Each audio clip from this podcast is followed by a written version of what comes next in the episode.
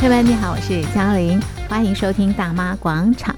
今天在广场当中呢，我们进行的是广场旅游趴，大家最喜欢的广场旅游趴。我们一起在空中啪啪走逛台湾，大家可以先搜集这些旅游资讯啊，那么找时间到这些地方走一走、看一看啊，会有不同的感受。好，那么今天我们来到的是台南的安平，继续来到台南的安平。那么这个地方一直到十月底呢，都举办 One Piece 海潮庆典，航向伟大的台南吧。最主要是跟呃台南四百。有关啊，因为明年就是台南四百年了啊，所以呃，透过这个活动呢，认识啊这个安平，认识台南四百年的历史跟文化。那上一次呢，我们介绍了这个呃千阳号，用气球打造的千阳号，非常非常的巨大，还有呃这个乔巴的这个帽子啦。快闪电啦，还有晚上的灯光秀，还有呃这个安平老街的玩法啦，呃这边的这个宗教啦，还有王船文化等等啊。那今天呢，哇，我们走海上，我们搭船来认识安平。这个船呢，你可以走这个港区，也可以走这个运河。那今天我们很特别，我们把两个部分的这个精华都介绍给大家。好，我们现在跟着利益国际有限公司的洪先生，他是我们的导览老师，我们跟着他一块搭船认识安平。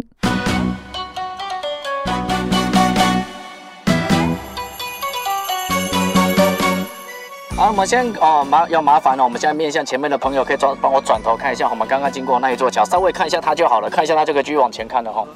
来，刚刚我们经过那一座桥呢，它的名字叫做安义桥，上面路叫做安义路。这一座桥是分界点。刚刚我们出发的地方呢，叫做安平渔港。过了这一座桥，进到这边以后呢，我们就正式的进入到台南运河的范围了哈。我们就进到台南运河的范围。OK，好，那跟大家介绍一下什么叫运河。运河顾名思义，以前用来做运输跟贸易用的。所以以前这条运河上面呢，还有很多的渔船、商船，还有货船在开。所以跟跟大家讲一个小秘密哦，在以前的运河上面是没有我们今天经过这些桥的，以前是没有这上面这些新的桥的哈。好，那为什么后后来这些就这些新的桥慢慢的出现呢？有一个很重要原因叫做泥沙淤积哦，因为台南运河泥沙淤积太严重，所以导致于说那些呢以前行驶在运河上面的渔船、商船、货船开不进来以后，这些桥。才因为这个交通的关系哦，才陆陆续续哦把它盖好的，所以以前上面是没有这些桥的哈。OK，再我们看一下前面这一座，我们今天的第二座，它叫承天桥，奉天承运的承天承天桥，这是新盖好的，旧的在哪里？那我们看一下桥的底下，我们看两个大石头，边跟桥连在一起这两颗哦，这个就是旧的承天桥的桥墩，对，就这个。哦，很感谢市政府呢有花钱把旧的拆掉盖好，大家现在看到这个新的，因为旧的原本是平的，如果没有拆的话，现在这个水位。哦，应该说水位如果再高一点哦，我们就算坐我们这种特制没有屋顶的船，我们连现在这一段都进不来哦。OK，好，来紧接着我们继续往船的左边看过来，我们看左边哦，车子很多的这一条路，它叫做安平路，是我们台南市区往安平市区非常重要的一条路哦，非常重要一条路。来，大家可以看到这条路上呢有很多的店家跟商家，哦，很多店家跟商家。哦，中间这段安平路呢，基本上是我们安平老街，呃，安平这边哦，除了老街以外，最多店家跟商家就在这一段，而且这条路上的店家跟商家基本上呢，都是所谓的网络名店。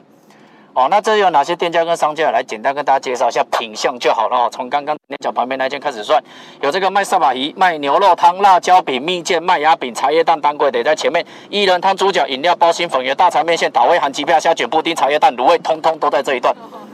哦，所以这一段安平路，每到周末假日，尤其是中午吃饭时间，会塞车，那都是正常的，因为它这种双线道，没有停车场，只有路边停车格。那为了维持交通的秩序，基本上每个路口都有红绿灯。来，大家想一下，如果今天呢、我们是自己开车来到安平玩，我在这条路上买东西，就只是要买东西而已，买完我马上就要走了。当你发现哦，路边停车口停满都没有位置，按照一般社会大众的习惯，大家会把车停在哪里？断定牌。没错，第一个停在店门口，店门口没位置停怎么办？隔壁的店门口，隔壁的店门口再没位置停呢，并排停车。哦，目前听过最嚣张的，他会跟我讲，他会直接停在路中间，难怪会塞车。哦，难怪会塞车哈，所以这条路哦很常塞是正常的。好，那为什么只有中午会塞车，晚上不会？因为我们安平这边的店家，呃，尤其是老街那边，很多还维持着跟以前一样的习惯。什么习惯？日出而作，日落而息，所以安平老街那边几点过后就找不太到东西吃了。六点，六点过后就找不太到东西吃哦。原本这条路上的也是，原本也是哦。后来市政府为了推动台南运河的观光，就一间一间店家去拜托他们这些老板哦，开晚一点，开晚一点。我补助你房租，补助你水电，补助你员工的薪水，拜托你们开晚一点哦。这些店家也真的都很配合政府的政策。好，你说晚一点，我就晚一点，从六点晚到七点。啊，对啊，晚一点啊，听起来没毛病，对不对？好，OK，好了再来。观光做起来之后，这些店家也有自主把他们的营业时间往后延一点，从七点晚到八点。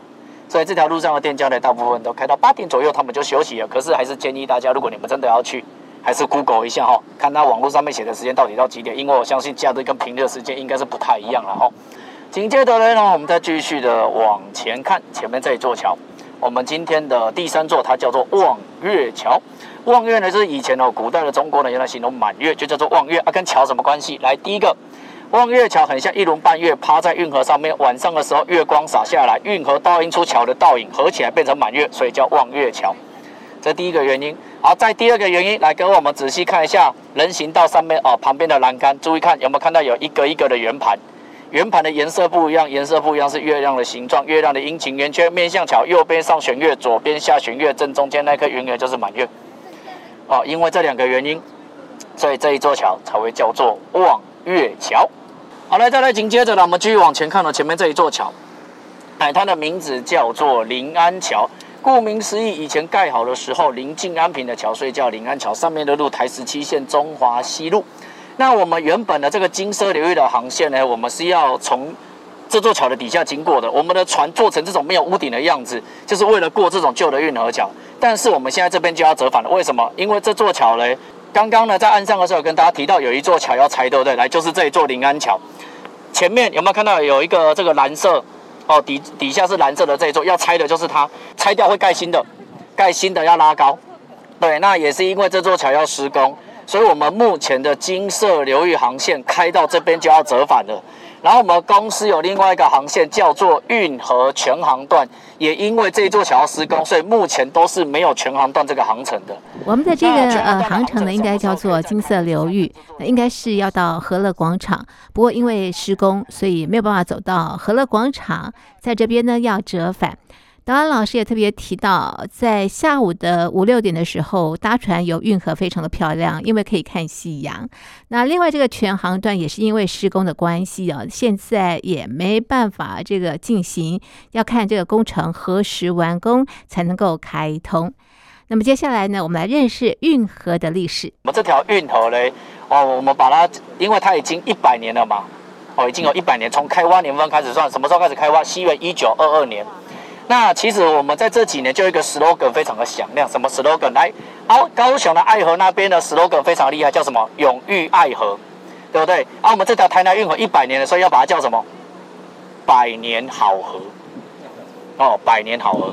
那目前我们台南运河呢，正要经过，呃，已经哦，这个从开挖年份开始算，已经经过一百年了。这座这条运河呢，我们把它叫做新台南运河。什么时候开始开挖的？西元一九二二年四月十六号开始开挖，挖了大概四年左右的时间，挖到西元一九二六年的三月正式的完工。啊，四月二十五号举行通水仪式，五月一号剪彩，正式开始营运。那运河当初的功能就是用来做运输跟贸易来做使用，哦，跟运输贸易来做使用。那后来因为运河泥沙淤积，船开不进来以后呢？哦，现在呢，它剩下的功能就只剩下观光的功能哦。那有一些数据也跟也可以跟大家报告一下。来，我们这条运河总长，从我们的起点刚刚经过的第一座桥安义桥那边开始算，算到终点和乐广场那一边，全长三千七百八十二公尺。目前全台湾最长的人工运河就是现在走的这一条台南运河。运河的水面宽三十七公尺，水底宽二十七公尺。水深有多深？以前刚挖好的时候，退潮退到最底，水面离水底一百八十公分。水涨到最高大概两百五十公分，挖起来的土被填在我们现在右手边看到这条安平路，把这边整个填平架起来，啊，把这边整个填平架起来。那这条运河呢？哦，就是在早期用纯手工的方式，以前没有大型重机具的时候，没有挖土机这种东西的时候，用本机锄头铲子一铲一铲，把这条运河挖出来，挖了四年时间，速度快不快？非常的快。哦，其实非常的快哦。所以事实也证明那个时候是日本的办事是非常有效率哦。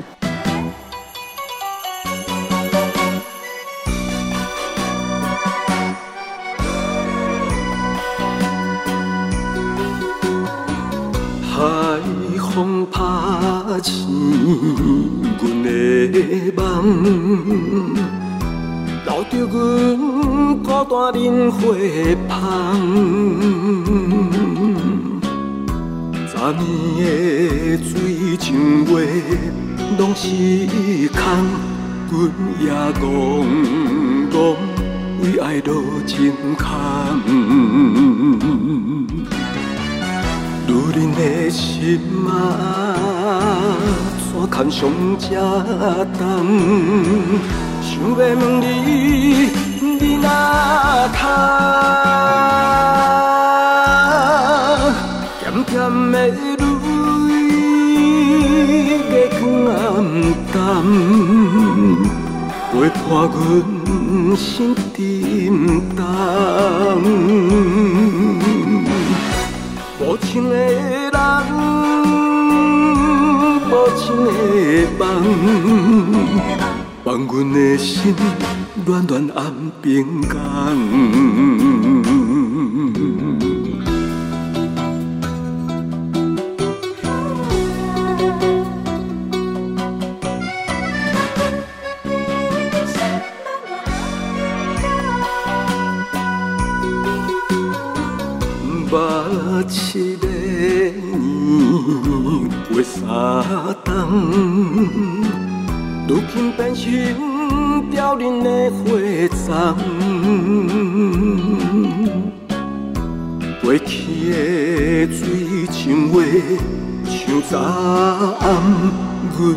阮也怣怣为爱落情空。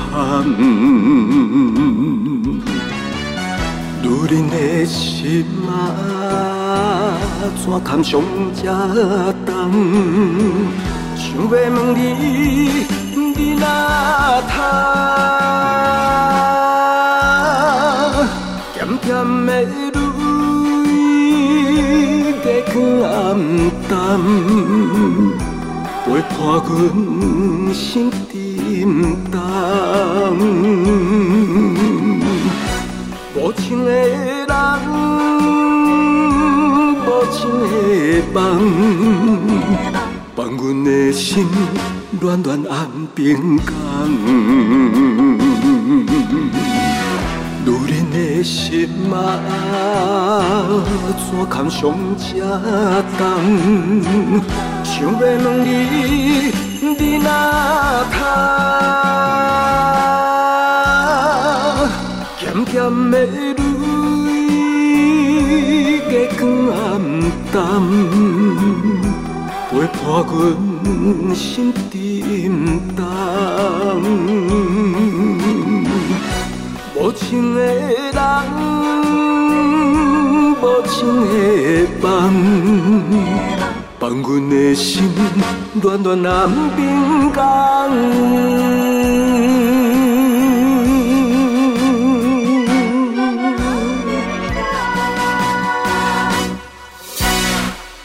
这个航程呢，叫做金色流域，那么看到的是运河的风光。那接下来哦，还有一段是呃港区安平港区，这是另外一个这个游程。还有一种呢，就是港区加运河，这是全航段。那接下来呢，我们走一段这个港区，来看看这个港区的风光。我们另外一个航线安平内港线呢、我们主打就是呢，这个内港线会经过我们安平这里的两个水域，哪两个水域？安平渔港跟安平国际商港。安平国际商港是管制区，一般民众是不能进去的哈。任何的人跟船要进去，要申请，要通报。那因为我们的船有申请过，所以我们可以开进去。好，这是我们内港线的所主打的哦，所主打一个卖点哦。OK，好来，紧接着来各位，我们可以继续哦，往右手边看过来。来，船的右手边，我们看到这里有一栋建筑物，镂空的这一栋，来跟大家特别介绍一下哦。来，右手边这一栋建筑物。是我个人认为，我们全台湾最时尚、最漂亮、最时髦的李明活动中心。哦，那都是里民活动中心的。我们金城，我们安平这边金城里的里民活动中心。然后呢，活动中心前面的这个码头，现在大家看到停着很多船的这个地方，是我们安平渔港的油气码头。来，我们往码头里面看过去哦，现在大家看到里面停着很多的渔船跟白样哦，那是正常的。那是因为呢，现在这个地方叫做安平渔港，原本呢，这个油气码头就是规划给这些渔船跟白样他们用来停靠跟停泊的一个地方。再来呢，我们有根据台南市政府公告出来的消息，只要是有合法登记在安平渔港这边的渔船跟白样，他把他们的船。停在渔港里面的码头是不用额外收这个靠泊的费用的，所以简单来讲，他们的船停在这里不用付钱。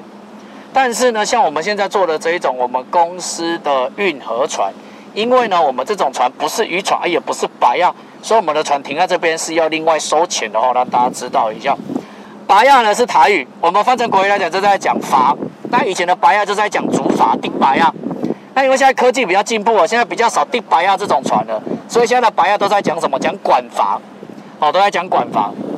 哦，来右手边这一栋建筑物呢，就是我们台南市渔会的鱼市场哦，一会一起的叠加。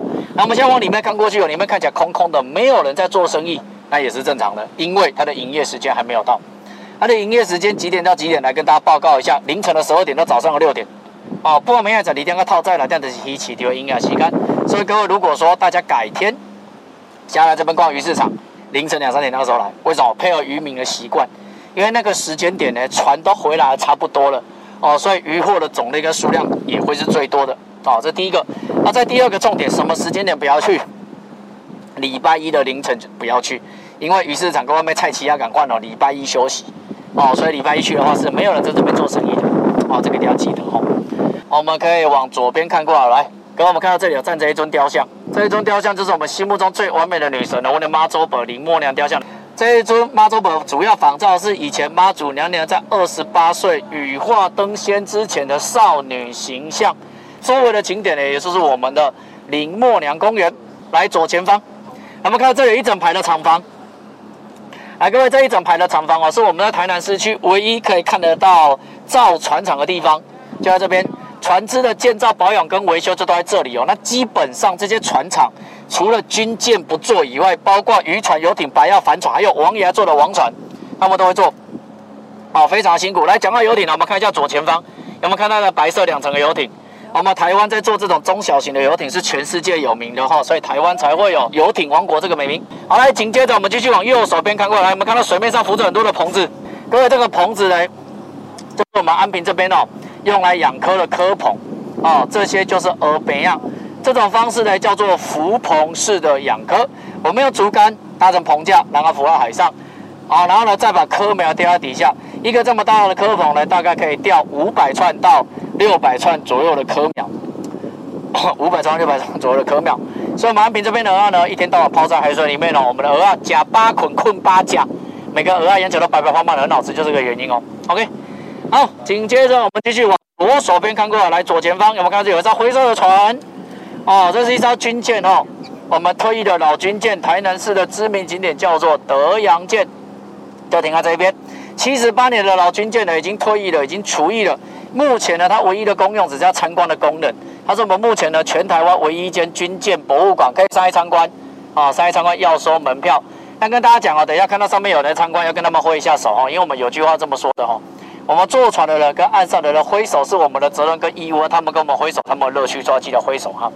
啊，提醒大家挥手的时候，右手挥、左手挥都没有关系，不能用两只手一起挥，因为根据国际礼仪，坐船要用两只手挥手，边挥边尖叫，他们会以为你们在喊救命啊，所以不能用两只手啊。我们的船啊就在这里折返，那么从不同的角度看这个德阳舰，哇，真的非常非常的帅气。好了，那各位，那我们过了德阳舰以后来了，各位要拍照，这个角度很棒哦，大家可以把它拍起来。对，这一艘德阳舰呢，是我们中华民国海军老杨字号最后一艘完整的了。来，各位来，接着我们往左边看过来哦。来，左边哦，这个蚵棚旁边这块陆地，这边哦，就是我们目前全台湾最近的离岛渔光岛，就在这边。这里就是渔光岛。我们要怎么进去渔光岛？就走后面那一座渔光大桥。现在船的后面有一座桥，就从那边做进出。好，来，在我们一样左前方，大概十一点钟的方向，有没有看到这个缺口？这个缺口就是安平渔港的出海口，出去就是台湾海峡了。哦，出海口在这边，我们面向出海口左手边渔光岛，右手边台南市的知名景点叫做关系平台。好，来再来，我们哦一样可以往左边看过去。来，左手边的岸上刚刚好，右手边那边也很多。来，岸上我们看到放着很多的竹子，这个竹子就是用来绑现在浮在水面上的这个蚵棚。来，各位，这个棚子用来养鹅啊，它的使用期限多久？一年，一年要换一次。哦，一年要换一次。那目前已经到了新的一年，我们安平要养鹅啊的这个季节了，所以呢，现在科农在这边绑了新的，什么时候会拉出去？中秋节过后，我们养鹅啊，安平这边养鹅啊一一年从什么时候开始算？就是从中秋节那个时间开始算，算到隔年，这样子刚好一年。然后这个棚子每年都要换新的，哦，每年都要换新的。所以呢，我们只要差不多在八九月的时候来到安平港，看到旁边一定会放着很多的竹子，水面上一定会浮着很多的科棚。现在这个数量还算少哦。在越靠近中秋节，水面上的棚子会越来越多，但是呢，就不在这里养，是在外海养，所以到时候中秋节过后，他们还是会拉出去。诶，那为什么要以中秋节为基准？因为我们养在外海，正常来讲哦，在大概六月过后，六七八月这三个月呢，是我们台湾所谓的台风季，因为我们养在外海，所以呢，我们要赶在台风来之前，就要赶快把鹅啊收成。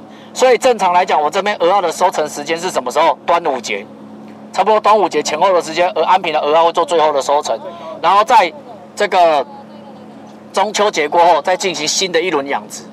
哦，这个稍微让大家知道一下哈。来，右手边林木哦，刚刚经过的这个林木娘公园，那跟大家报告一个好消息，应该其实蛮多现场的好朋友，包括我们老师，应该都有跟大家有提到过，明年二零二四呢是所谓的台南四百年。什么叫台南四百？从什么时候开始算？西元一六二四年，荷兰人踏上安平的土地开始算，算到明年二零二四，刚好四百年。所以明年的台南四百台湾灯会，哦，台湾明年的台湾灯会就在安平这边来举办，最大的灯区就在安平这边，还有另外一个灯区在归仁，那我在高铁站的旁边。那目前最大灯区是在安平这边。那安平灯区范围有多大？我可以先让大家抢先知道一下，哎。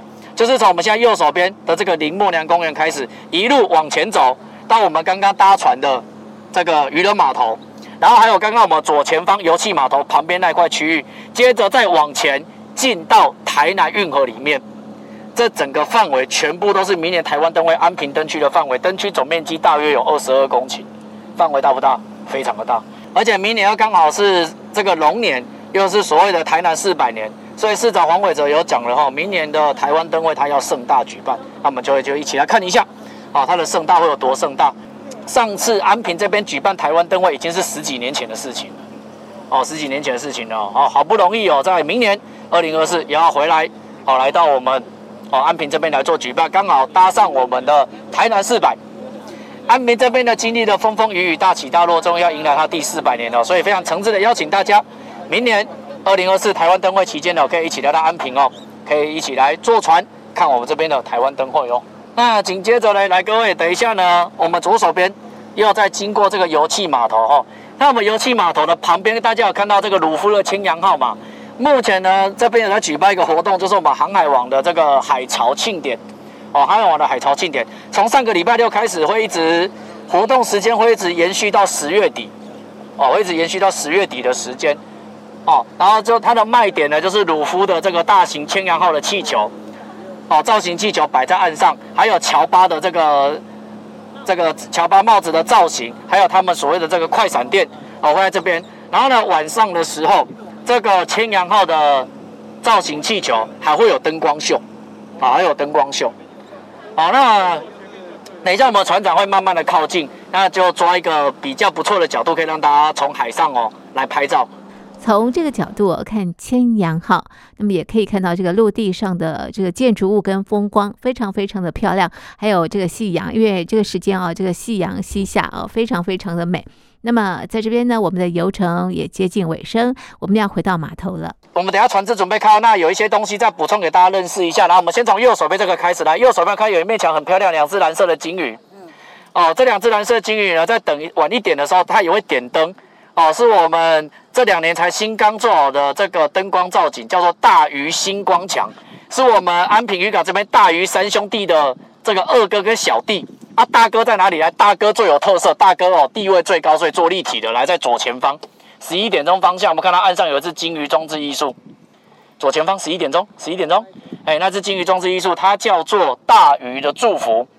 好，大鱼祝福是由我们的知名艺术家杨世义老师来做设计的哦。然后这只大鱼的祝福呢，它在晚上的时候一样会点灯，很漂亮。然后它的特色就是呢，在鲸鱼的二楼嘴巴里面呢，有一个用彩色釉烧玻璃拼出来的台湾。哦，还蛮特别的，哦，就是那一只哦，我们的大鱼的祝福，也是我们安平这边呢，算是完美啊哦，晚上来到这边的时候拍照打卡的夜景景点哦，也是算排名前三名，大家一定会来拍的哦，就在那边哦，大鱼的祝福，以及我们刚刚跟大家介绍到的这个大鱼星光墙哦，OK，好了，各位来，那我们的船只呢就要准备来靠岸了。我自己哦非常喜欢啊搭船游港区或者是运河。那么真的是有航向世界的这个感觉。好的，待会呢，我们要来到台南市的南区，我们到观光工厂。这个工厂呢是做燕窝的，新百路燕窝观光工厂。当你平躺下来，我变成了河，别让你的颈肩，在你唇边干涸，接上你的眼神，我恋恋。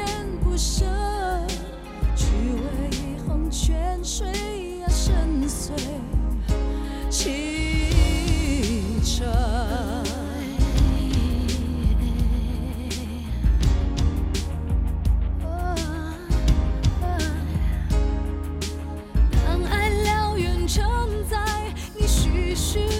生飞机飞，我何尝？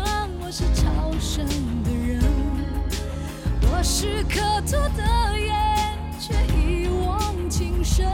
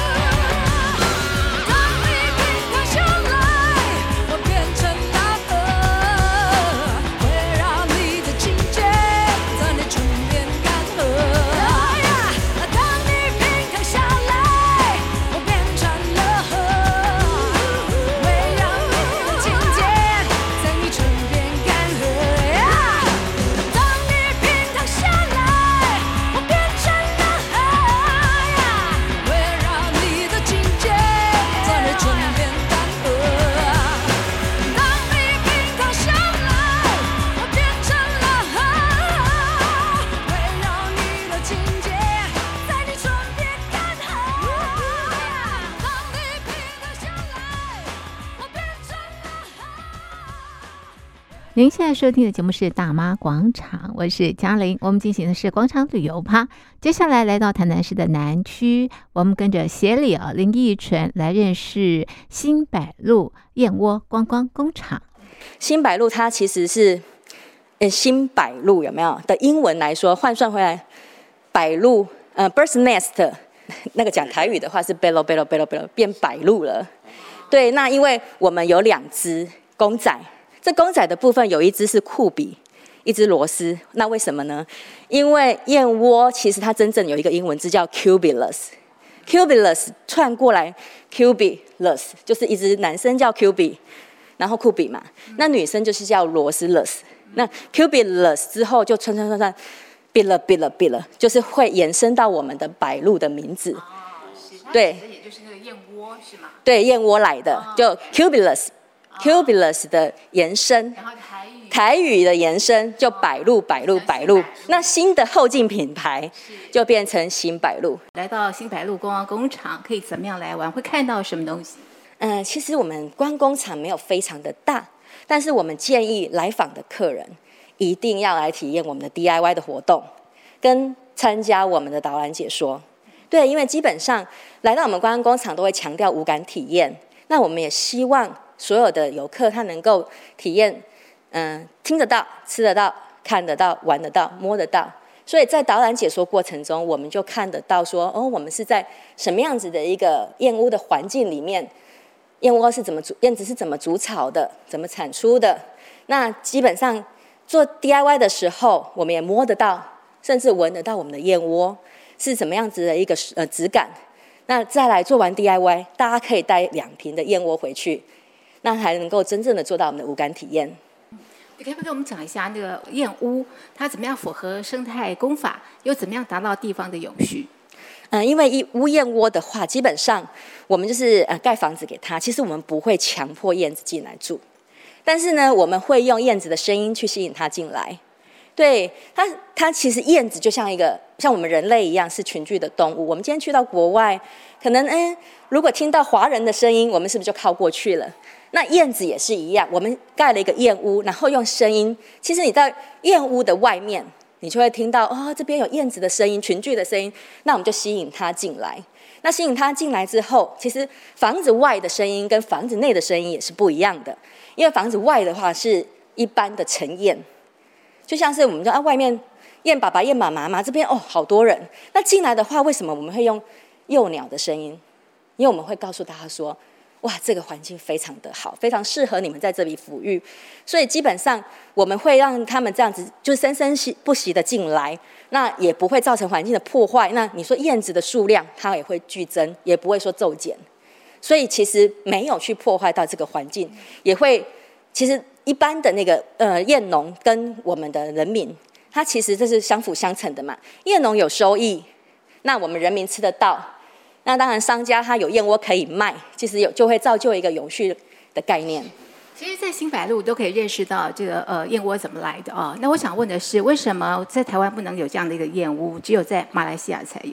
啊，对，因为呢，基本上燕子它们的环生长环境是要高温，然后潮湿的，所以在马来西亚那边，它们只有两个季节，就是干季跟雨季。对，那如果是雨季的话，绝对没有问题，因为它它那个燕窝的唾液，燕子的唾液有没有？当然就要湿度高才会有嘛。所以刚刚有说到那个加湿器的话，就是说，哎，如果我在干季的时候，我就会增加一点湿度，让它们也有唾液可以去做分泌，然后也做燕窝。对，那在台湾来说，因为台湾有春夏秋冬，对，所以不适合燕子居住。对，燕子它喜欢就是很高温的，那台湾的天气太冷了。所以院子没有办法在这里，所以基本上你会看到燕窝都是来自东南亚。嗯，你可以跟我们介绍那个燕屋吗？它几几个楼层？大几呃几层楼高？然后呢，会有什么样的一个结构？嗯，呃，燕屋就像是呃我们一般的房子一样，通常大概都会盖三层或者四层楼高。那燕子喜欢的特性，它是阴暗、潮湿，所以呢，你可以看得到我们的燕屋是没有开窗的。对，那。一般我们居住的就是要哦要明亮嘛，可是燕子它们喜欢的就是阴暗的环境，所以基基本上我们不会开窗，我们会留透气孔而已。那第二个，我们会在里面，呃，因为它们喜欢湿度高，所以我们会在里面装加湿器。所以其实我们因为这样子的一个需求的话，其实你符合它的需求，燕子的数量就会一直进来了。对，那大概就是一个房子的坪数而已。是，你可以给我们讲一下这个燕窝怎么样来的，那个那个制成。所以，呃，一般的燕窝，我们从屋子里面采摘之后，我们会经过先分类。对，那先分类的话，基本上像我们新北路的燕窝，我们都会采用嗯青毛燕盏去做。先呃青毛燕盏分完之后，我们就开始会去做挑毛的动作。那一般来说，有毛的，当然大家就会很害怕嘛。所以我们在产地那边，我们会先做初步的一个挑毛。那挑毛完之后，因为有有毛的燕窝是不能进到台湾来的。对，所以我们产地处理完之后进到台湾来。那在我们要做生产之前，我们因为对产品的品质的坚持，所以我们还会再挑一次毛。对，那挑一次毛，挑完之后，因为基本上你燕窝要做的时候，你们都要泡发让它软发。对，软发它膨胀软发之后，我们就可以做挑毛的动作。那挑毛完的时候，我们就会做一些分装，像充填到冰糖水里面，再进我们的商业灭菌釜里面去做做商业的灭菌。那因为我们的商业那个灭菌的那个灭菌釜是采用最高阶的的灭菌釜，因为我们也是挑选比较小台的。那因为燕窝的价值很高，它时间是制成的时间是非常重要的，对，所以我们希望说我们给大家的都是最好品质的，所以我们是用小釜的灭菌釜。那每批的成品，每批的每一瓶燕窝，我们希望它都是一样的高等级的。Oh, baby, 好的，身机旁的听众朋友，我们今天的游程呢，就在台南市南区的新北路燕窝观光工厂画下美好的句点，找时间去玩吧。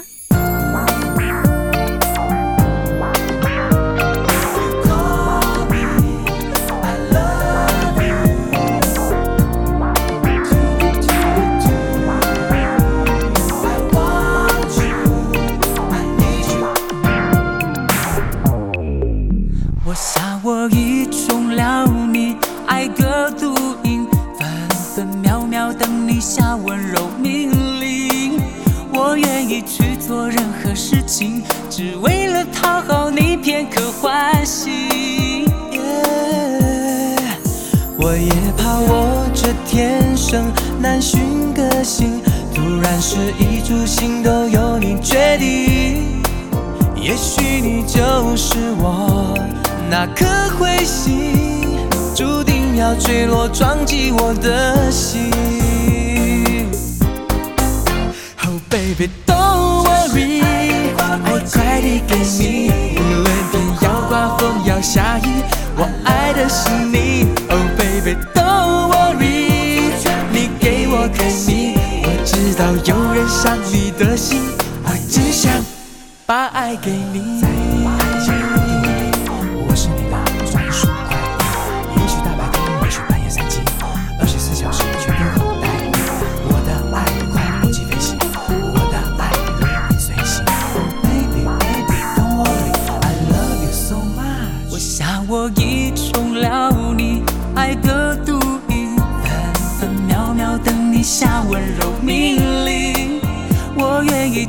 做任何事情，只为了讨好你片刻欢喜。哦，我也怕我这天生难寻个性，突然失意诸行都由你决定。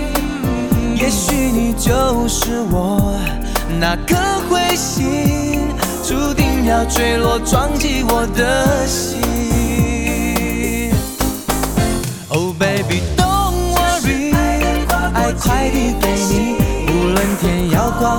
下雨，我爱的是你。